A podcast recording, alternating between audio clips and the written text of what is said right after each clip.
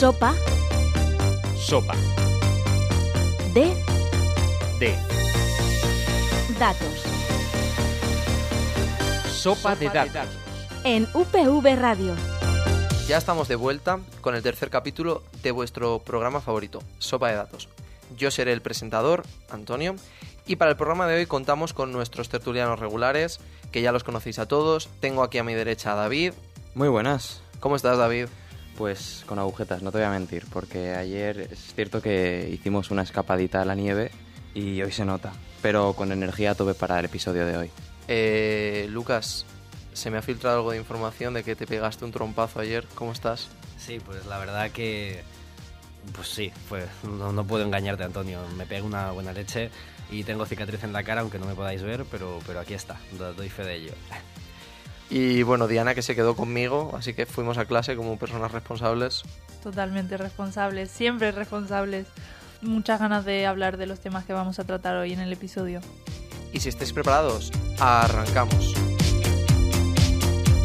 Sopa de datos. En el programa de hoy tenemos la suerte de contar con Miguel Ángel Mateo Pla, licenciado en Informática por la Universidad Politécnica de Valencia. Actualmente es docente en el área de Tecnología y Arquitectura de Computadores en la Escuela Técnica Superior de Informática y en la Escuela Técnica Superior de Telecomunicaciones, la de Diseño y en la Facultad de Bellas Artes, en diferentes materias, especialmente en sistemas operativos, arquitectura de computadores y sistemas distribuidos. Es además investigador en el Instituto Universitario de Tecnologías de la Información y Comunicaciones. Bienvenido, Miguel, ¿qué tal estás? Muy bien, gracias Diana. Por aquí a ver si comunicamos un poco lo que hacemos y os sirve para algo. Perfecto. En primer lugar, queríamos comentar uno de los trabajos de investigación que nos mandaste como propuestas para hablar en el programa eh, acerca de la medición ele- electrónica, si no me equivoco, eléctrica, puede ser, De, la ele- electrofisiología de los Exacto, pinos. sí. Espero haber- haberlo dicho yo también, porque ese es un trabajo multidisciplinar y que es algo a lo que nos tenemos que habituar todos. Eh, ciencia de datos, informática, electrónica, cada vez son más una herramienta que se utilizan en más campos. Y eh, dar apoyo mm, está muy bien, pero lo primero que hay que enfrentarse, tanto desde nuestra parte como desde la parte contraria, es a un choque cultural importante y la primero, lo primero son las palabras. Sí. Sí, es verdad que además en el programa anterior hablamos bastante de la interdisciplinaridad de los trabajos, pero en este programa en particular queríamos preguntarte cuál crees que es el, el la valor que puede aportar un tratamiento de datos, eh, sobre todo enfocado a la parte ciencia de datos, tecnologías de la información, a un trabajo como este. Es decir, si pudiéramos disponer de más datos, de más recursos, herramientas de gestión, almacenamiento, etcétera, es decir, nosotros miramos que en el trabajo, por ejemplo, se medía una cantidad de pinos durante una, cantidad de semanas para predecir los incendios. Pero si hubieras podido disponer de muchas herramientas y muchos datos, ¿qué valor crees que puede tener este análisis? Mm, Bien, yo creo que es un valor muy importante. Hay frases que no, no se han usado del todo en ese, pero yo me gustaba comentar con Rodolfo, que es el autor principal del artículo y que va a presentar su tesis doctoral al respecto, que él le había pegado un cambio al- a la frase, a la frase y decía, tú lo que consigues es que el árbol te deje ver el bosque. Y es un poco la, la idea, ¿no? De, que cogiendo información de los árboles tengamos más información. Estamos en una sociedad donde hay muchísima información que se utiliza para muchas cosas. Un ejemplo antiguo puede ser la todo lo que tiene que ver con la predicción del tiempo, de, de- del horache, ¿no? de- de- del, de- del tiempo meteorológico, donde hay grandes volúmenes de datos y ahí nadie pone en duda que cuanto más datos mejor. Esos datos se utilizan para muchas más cosas aparte de la meteorología y un ejemplo son precisamente los incendios forestales y más concretamente los índices de peligrosidad de los incendios forestales. Ahí se tienen en cuenta sobre todo la, si la situación es favorable para que en caso de darse un incendio las condiciones meteorológicas lo aviven. Pero hay otra parte fundamental que es si hay combustible. En el desierto hace mucho calor, hace mucho aire, etcétera, pero ahí no hay incendios forestales porque no hay que quemar. Nosotros en la comunidad valenciana tenemos un problema que se agrava con la situación de cambio climático y es que tenemos muchísima eh, muchísimo material combustible en los bosques. Parte de él es- está muerto de incendios previos, sequía, etcétera, pero parte de él está vivo pinos eh, de diferentes especies, los arbustos, etcétera. Y, ese, y la situación de, de ese material vivo es el que determina que un incendio llegue a una situación tan grave que sea realmente incontrolable. Entonces sí, claro, eh, lo primero es tener modelos y aunque sean pocos árboles, no hace falta tener un, un, gran sistema de medición como para que un experto en datos empiece a ser útil. Y este es un ejemplo claro donde eh, Rodolfo hizo como parte de su tesis gran parte de los estudios estadísticos y demás, pero la filtración de los datos, conseguir los datos, etcétera, pues requirió de ayuda de parte de, de expertos en otros campos adyacentes como la informática, eh, los sistemas distribuidos, todo un poquito fuera del, del, ámbito concreto del suyo que era más la ingeniería de forestal. Y espero no haberme equivocado y que no me peguen cuando diga ingeniería forestal, porque esa es otra... Sí, no, seguro que no te lo tienen en cuenta.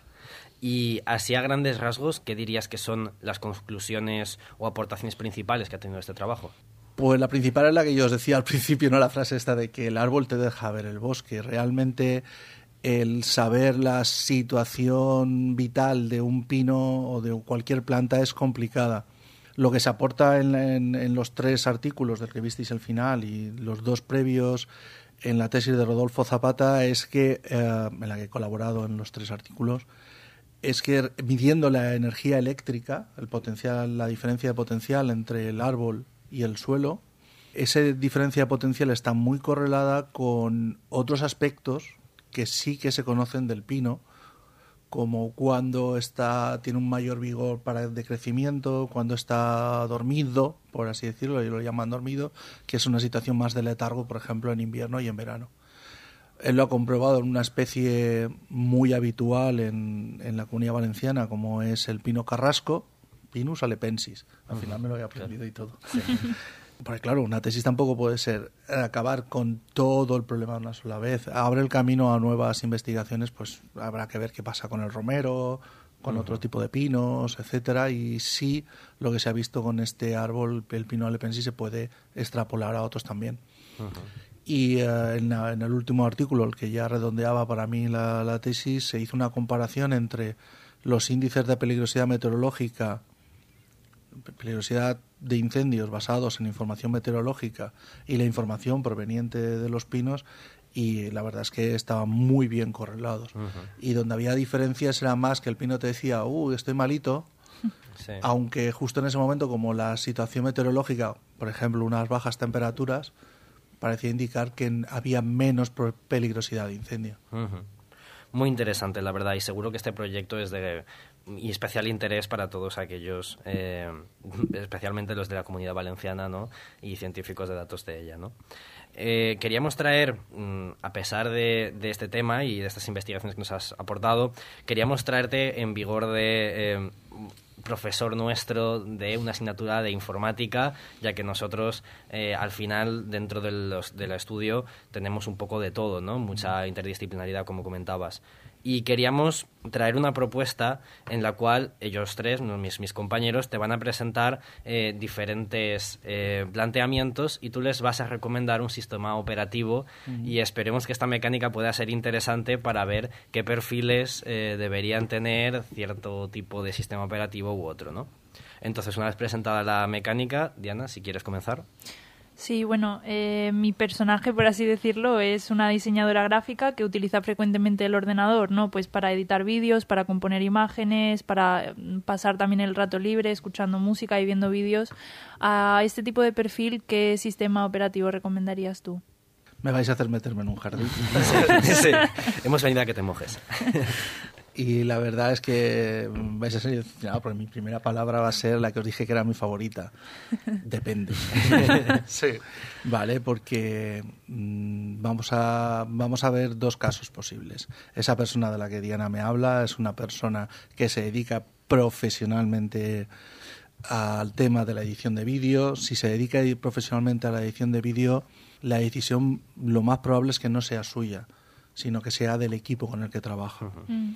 Si es del equipo con el que trabaja y se van a una herramienta profesional que sea puntera en el mercado, pues en el 99% de los casos se irán a, un programa de edición de vídeo concreto, uh, de una marca súper conocida de multimedia, no vamos a decir marcas, que no saca versiones para, para uno de los tres sistemas operativos que copan el mercado.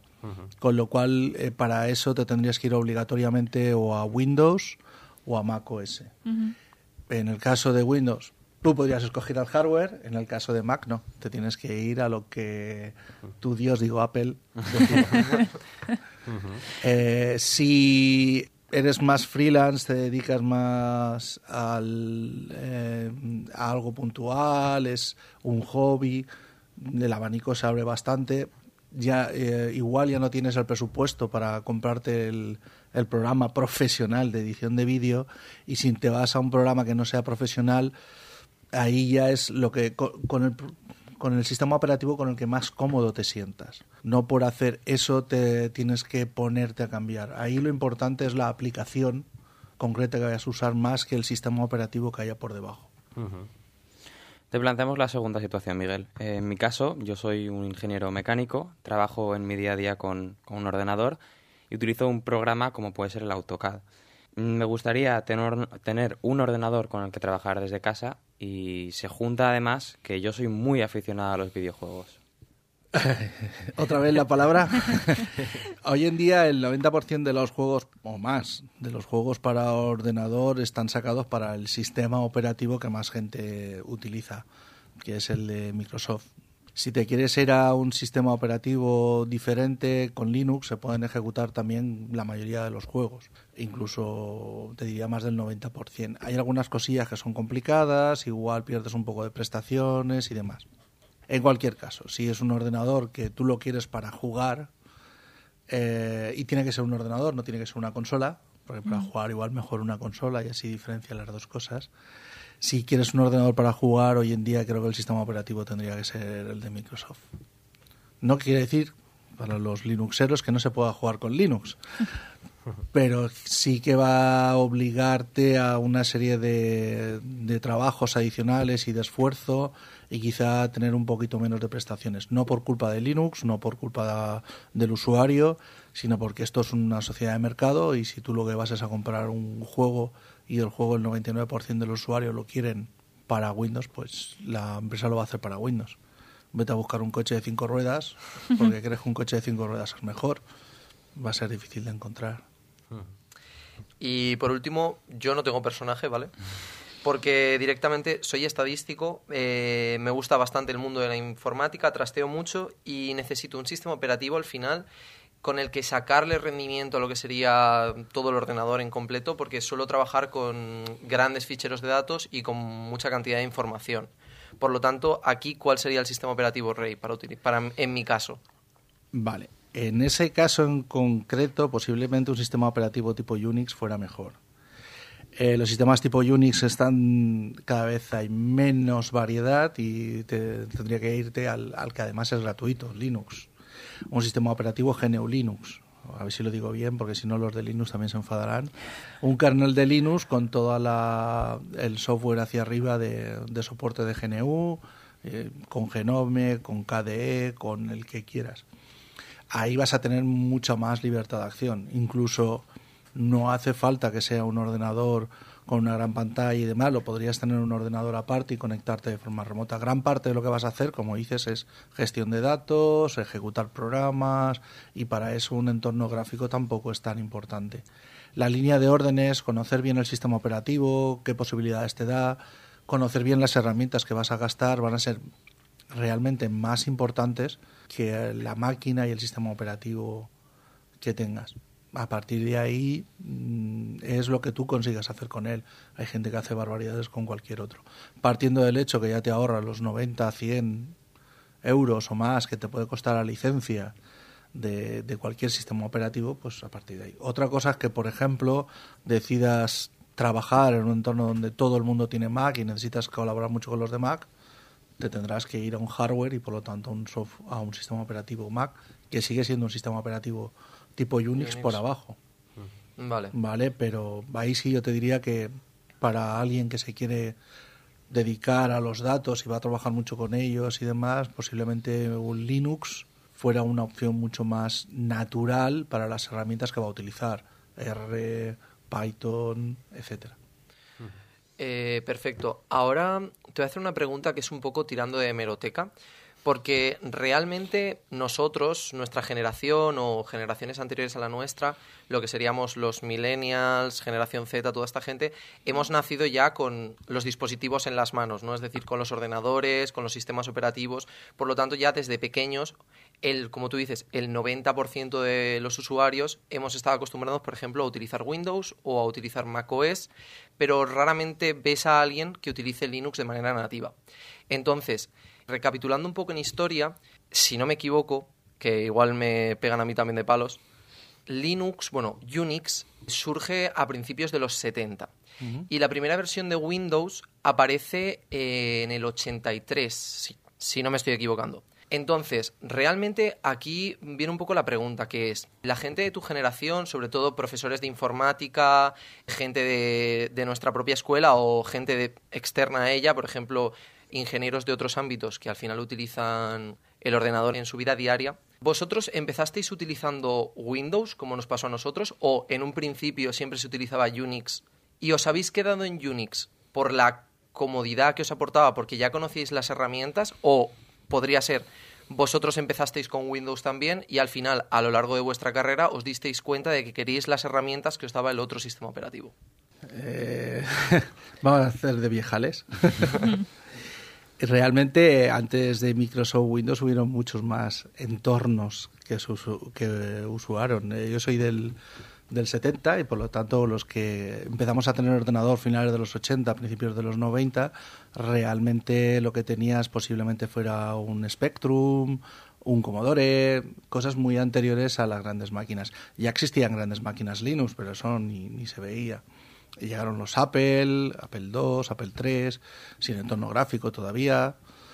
Y los entornos gráficos llegaron muy, muy, muy, muy posteriormente. Entonces, realmente nuestra cultura o la cultura de muchos de nosotros es una cultura de lo que sería la línea de órdenes. No teníamos un entorno gráfico, teníamos que enfrentarnos a la línea de órdenes. La línea de órdenes nos daba una visión de cómo funcionaba el ordenador bastante diferente a lo que hace un entorno gráfico. Los entornos gráficos nacieron en el mundo Unix.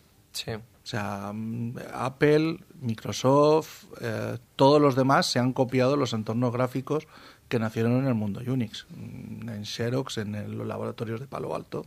Ahí está demostrado que es donde em, se empezaron a hacer las primeras cosas.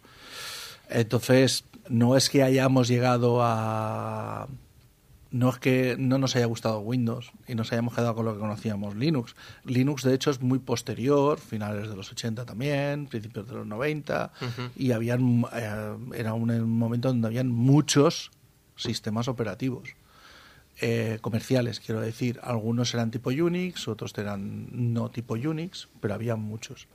Mm, decir que nos hemos quedado con Linux porque era lo que conocíamos, en realidad no es así. Eh, lo que a mí me personalmente me gusta de Linux es que mm, es mucho más homogéneo en la hora de encontrar cosas, de, de, por qué falla una aplicación, por qué no falla, etcétera. En Windows hay herramientas, pero para mí me resultan un poco más complicadas de utilizar.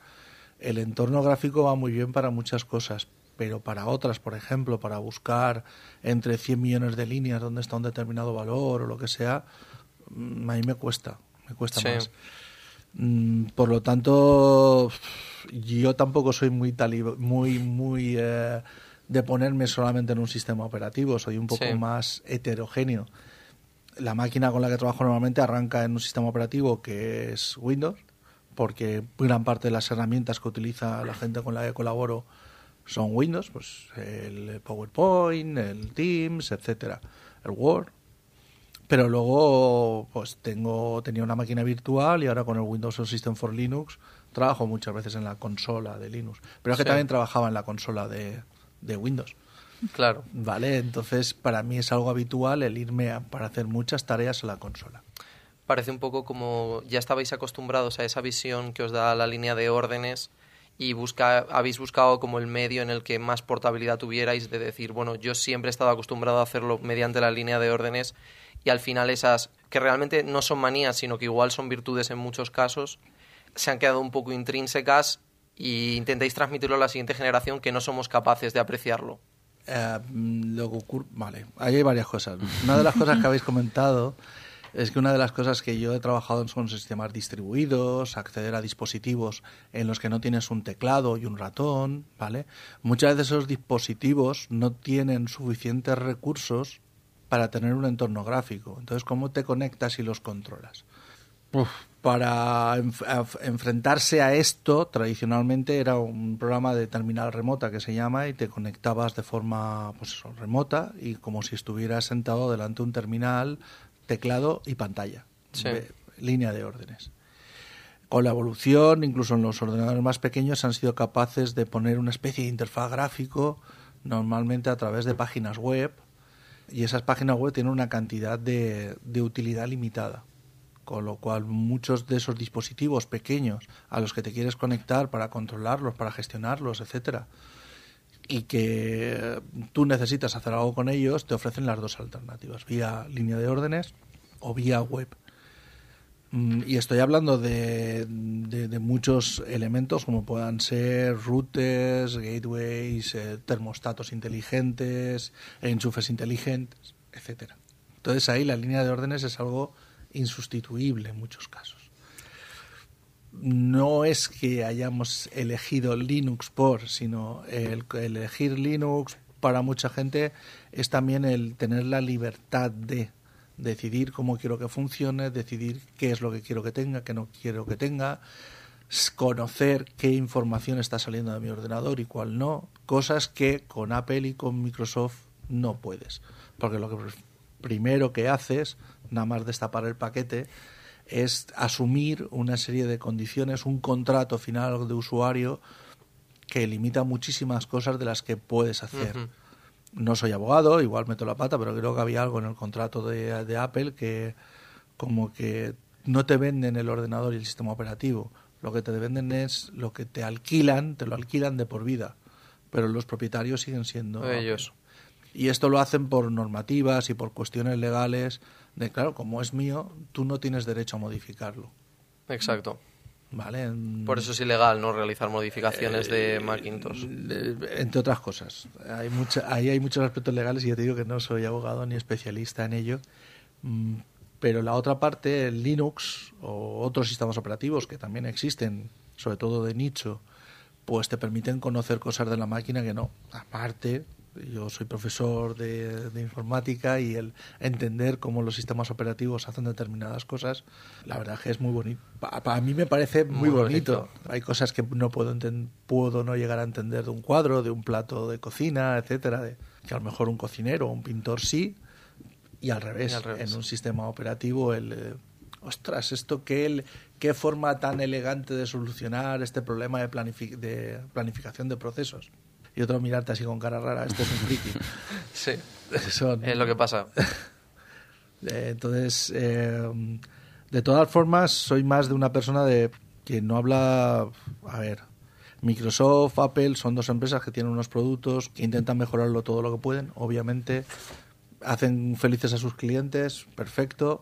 Linux también hay empresas que viven de él, también intentan hacer felices a sus clientes y son dos filosofías de vida un poquito diferentes.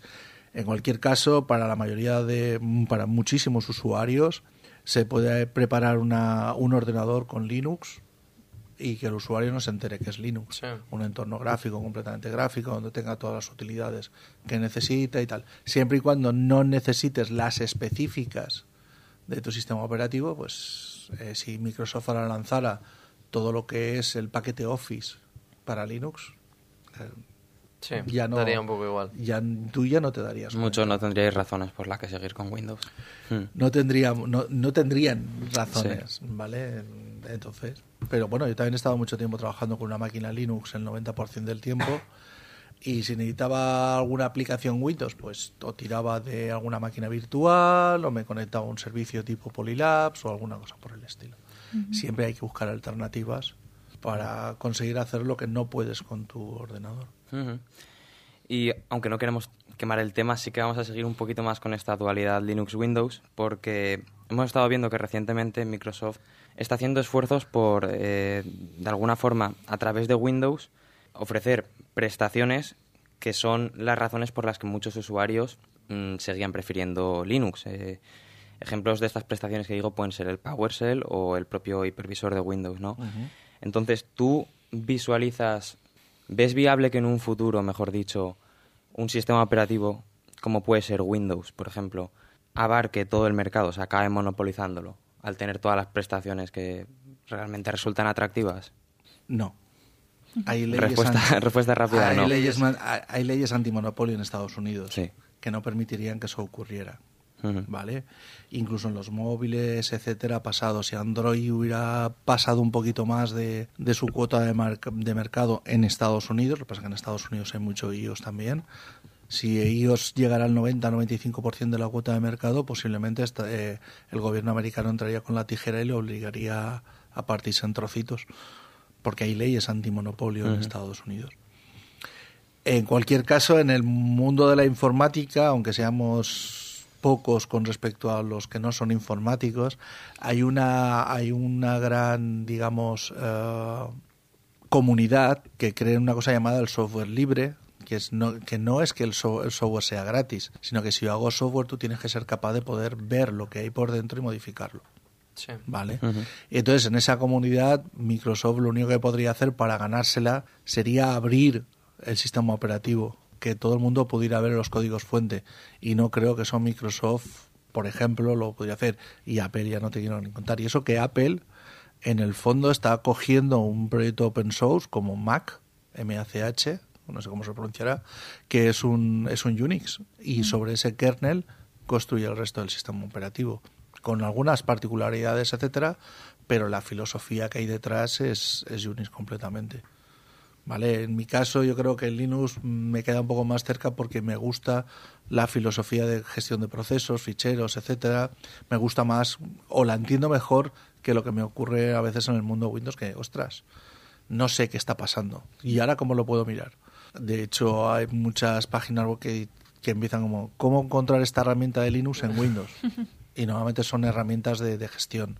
Sí. Saber qué proceso tiene abierto qué fichero, por ejemplo, que eso en el mundo Unix desde hace décadas está una orden para saberlo y en cambio búscalo en, en Microsoft, no es tan habitual, a no ser que te instales aplicaciones de terceros o aplicaciones de la propia Microsoft que están un poco escondidas. Mm, Ya te digo que, sobre todo, el, cambio que más noto entre los diferentes, las diferentes generaciones desde hace ya bastantes años y lo que sería el entorno de profesorado de, pues de mi edad o poco más mayores, un poquito más jóvenes, es la, la forma de trabajar con el ordenador, de, de la necesidad que tenéis las nuevas generaciones de ratón, de ratón, ¿no? Los entornos gráficos han venido para quedarse, sí, pero también está habiendo una vuelta a algunas cosas de, de los viejos modos, de la línea de órdenes, etcétera, para comunicarte con un ordenador que a veces que con el ratón no tienes bastante. Es un método también bastante un poco antinatural de comunicarse, aunque parezca lo contrario, pero vosotros ya habéis nacido con él. Es como eso de un chiquillo que llega una, un- por primera vez a una televisión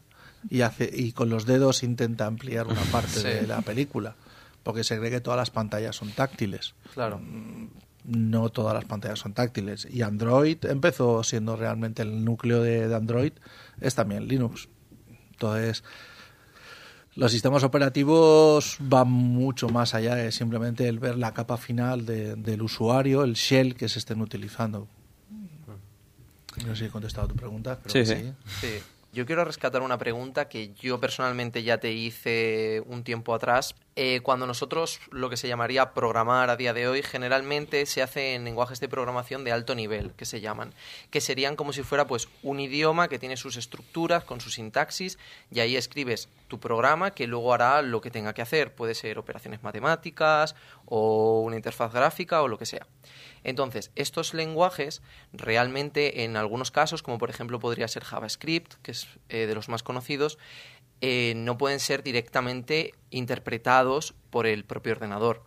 Para hacerlo se utiliza una herramienta que al final son los compiladores, que lo que hacen eh, así en simples rasgos sería traducir de ese lenguaje de alto nivel que entendemos los humanos a lo clásico de unos y ceros que entiende el ordenador, ¿vale? Que eso sería el lenguaje ensamblador.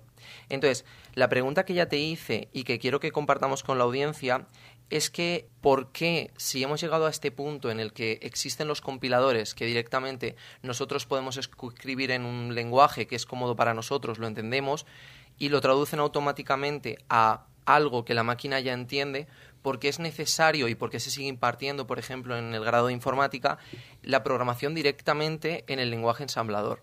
Es decir, porque es necesario que haya gente que siga programando en lenguaje ensamblador. Creo que mi respuesta fue por, con el ámbito de, de los que si traduces un documento en inglés, si hay tan buenos traductores inglés, porque es bueno que tú sepas también inglés a la hora de traducir. Creo que fue por ahí, Sí. si no me equivoco, porque habrían otras respuestas alternativas. Bien, eh, yendo por ese símil que yo hago muchas veces de traducción de inglés, digamos que el, el traductor de un lenguaje de alto nivel a ensamblador eh, sería la persona a la que llevas tu, documento en castellano y te lo devuelve escrito en inglés, o un traductor que si le- cuanto más tiempo le des mejor lo va a hacer. Y luego tendríamos a los traductores en tiempo real, al, no me acuerdo exactamente cómo se llaman, ahora que conforme la gente va hablando ellos van traduciendo. Bien, si os fijáis, por ejemplo, en programas de televisión donde salen eh, invitados internacionales que hablan en inglés y se oye una voz por encima que a veces se tiene que parar Sí. y conseguir. Vale. Si tú te fías al 100% de esos traductores, ¿vale? Pues dices, "Pa, no me hace falta aprender inglés. Pero hay ocasiones donde ese traductor será muy bueno en algunos contextos, pero en alguna situación especial el matiz concreto que tú le quieres dar a una frase, a un programa en este caso, puede que se le escape al traductor. Y entonces, ¿qué haces? Si yo le doy a alguien un documento para que lo traduzca al valenciano, al inglés, porque no tengo tiempo, porque por lo que sea, tengo un documento en castellano, lo quiero traducir bien, que sea formal, no sé, se lo, se lo doy a alguien para que lo traduzca, lo formate y me lo devuelve. Si yo conozco la lengua destino, lo primero que hago es repasarlo. Sí. Porque conozco la lengua destino y lo repaso, no porque no me fíe que la traducción sea buena, pero la traducción en un 90% será buena, sino porque habrán algunos giros mm, verbales y modismos que me gustaría comprobar. Eso lo hacemos con los documentos en un lenguaje de alto nivel, al traducirlo de castellano a inglés, de inglés al castellano. Pero con los programas pasa lo mismo. Hay situaciones donde la forma de expresarle al compilador o en el programa una determinada situación o algo que tú quieres que haga puede tener varias interpretaciones. El compilador tiene que tomar una decisión y sigue a rajatabla lo que tú le hayas dicho. Si tú no le has especificado bien lo que querías y pensabas que querías algo diferente de lo que te ha hecho el compilador, a veces de la salida lo único que puedes saber es qué ha pasado aquí, no es la salida que esperaba. Si ves la traducción intermedia, a veces puedes llegar Sí. a conclusiones buenas. Eh, si no tienes ninguna forma de modificarlo porque no entiendes el lenguaje final y demás, te vas a tener que quedar con esa traducción. Si conoces el lenguaje final, podrías llegar a intentar construir alguna parte mejor, etcétera. Y además alguien tiene que construir esos traductores. Claro. ¿Vale? Y para generar esos traductores tienes que conocer los dos lenguajes, más o menos. ¿Vale? Eh, uno de los últimos compiladores o familia de compiladores que más utiliza, el LLVM, por ejemplo, creo que se llama así, el LLVM, o la familia LLVM, lo que hacen es traducen en dos fases. Primero cogen el lenguaje de alto nivel, lo traducen a un lenguaje intermedio, y, y de ese lenguaje intermedio ya pasan al, al, al lenguaje máquina del procesador que tengas. Sí. Con lo cual, al dividir la acción en dos fases, tú puedes tener especialistas en el lenguaje intermedio y en el lenguaje de alto nivel que hagan una buena traducción y luego especialistas en la otra parte que del lenguaje intermedio se van a hacer Sí. una buena traducción al lenguaje máquina. Pero aún así necesitas gente que sepa Las dos cosas. las dos cosas. A veces en los usuarios de programas de alto nivel también suelen tener contactos o tener algún tipo de influencia en cómo se diseñan los nuevos procesadores. Entonces ahí también es importante el, el- el- el que haya alguien que maneje los dos idiomas para poder implementar en los procesadores aquellas estructuras de alto nivel que más estén utilizando y Sí, demás. para que sean más eficientes, básicamente, ¿no? Me acuerdo que en sus tiempos, principios de los 80, en, en algunos algunos productos creo que era de Sun, aparte del procesador había un chip adicional para acelerar la gestión de un lenguaje de programación concreto. Creo que eran los chips SOAR, SOAR, que el significado era Smalltalk con a RISC. Era un chip que permitía Smalltalk, que era un lenguaje orientado a objetos bastante en boga en su momento, el, el ejecutarse mejor en el procesador que llevaba la SAN, que era de tipo RISC. Algo como eso se puede llegar a hacer. Se podría implementar Python para Intel o, o R o cosas por el estilo, si hace falta. Entonces, para mí es importante cuanto más jugo le quieras sacar a tu ordenador, tiene que haber alguien que conozca realmente cómo se aprieta la naranja para sacar el zumo. Y, y, eso es el que habla un poquito el ensamblador. El ensamblador sería la versión legible por un humano de lo que finalmente va a ejecutar el procesador. Vale. Y luego está el tema de la seguridad, porque muchos agujeros de seguridad informática vienen de precisamente a lo mejor de fallos en la implementación hardware o de alguien que consigue ver cómo a través del ensamblador o de malas implementaciones del ensamblador se puede eh. conseguir romper algo de la seguridad que tiene que empezar directamente en el procesador. Un, procesador, hay agujeros de seguridad que vienen de cómo están implementados los procesadores. Y hay que parchearlos a ese nivel. Eh, bueno, y enlazando con el tema de la programación, yo te quería hacer una pregunta ya para terminar. Eh, hace tiempo leí una frase célebre de, Jane Goodall que decía que la tecnología por sí sola no basta y que también tenemos que poner el corazón. Entonces, eh, mi pregunta es, ¿cómo de importante es para un programador tener dotes artísticas, ¿no? Porque al final tú, cuando escribes un código, necesitas esas habilidades técnicas o ese conocimiento técnico para poder llevarlo a cabo, obviamente, para poder escribirlo, pero a la hora de querer hacer un producto de cara al usuario final, ¿cómo de importante es tener ese dote artístico o esa chispa, digamos, o esa creatividad personal, ¿no? Para escribir el código y para crear lo que quieras crear. Tú lo has dicho ya, escribir. Mm. ¿Vale? Escribir un programa es escribir, es escribir en otro lenguaje. Yo soy capaz de escribir en castellano. Sí. Incluso soy capaz de escribir documentos técnicos que se entiendan en castellano. Pero es que hay gente que se gana la vida escribiendo en castellano, solamente por el mero hecho de escribir y que los oyes hablar y dices, qué bien habla, qué bonito, ¿vale? Y a esas personas, a esos escritores que se ganan la vida, mucha gente los llama artistas, son artistas del lenguaje. Pues programar al fin y al cabo es escribir. Entonces hay que tener gusto a la hora de escribir, igual que tienes que tener gusto a la hora de escribir en castellano. Imagínate un periodista que escribiera feo, que escribiera mal, que todo el mundo considerara que lo que escribe no sirve para nada, lo cortarían rápido. En cambio, una persona que lo que tú estás leyendo, aunque no te esté diciendo nada, es bonito, es ¿vale? Pues lo mismo, hay gente que lee código y puede pensar del código que es tan bonito como una poesía. Sí. Eh, eh, desde, si lo miras desde ese punto de vista, sí hay que tener ese toque artístico. Lo que pasa es que en algún sitio leí que eh, hacer muy bien una cosa es ser un buen artesano y luego hay, hay artesanos que lo llevan a otro nivel y un artesano hay artesanos que, no hay que llamarlos artesanos hay que llamarlos directamente artistas. Pues artesano es el que hace cosas con sus manos no y al fin y al cabo programar es algo que tú estás haciendo. Vale pues lo mismo que los matemáticos consideran una fórmula bonita para mí un buen programa un programa escrito con gusto y tal, es un programa artístico hasta en muchos aspectos. Sí, sí, yo creo que sí. para todo en esta vida hay que tener una... Hay gente que nace con una capacidad especial para introducir el arte en lo que están haciendo. Sí. Bueno, pues muchísimas gracias por darnos la oportunidad de entrevistarte hoy y nada, eh, esperemos que nos vayamos viendo por ahí. Gracias a vosotros por esta oportunidad y que os vaya bien en lo que os queda de carrera y en vuestro futuro profesional. Muchas gracias. Gracias. Muchas gracias. Coneixement amb veu pròpia.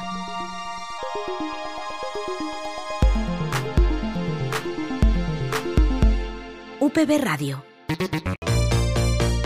Sopa de datos.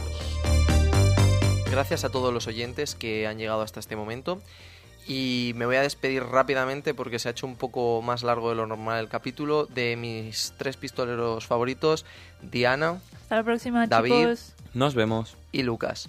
Nos vemos. Y eh, yo, Antonio, os voy a recordar brevemente que podéis escucharnos en el 102.5 FM, en radio.upv.es, las principales plataformas de audio como iVoox y Spotify.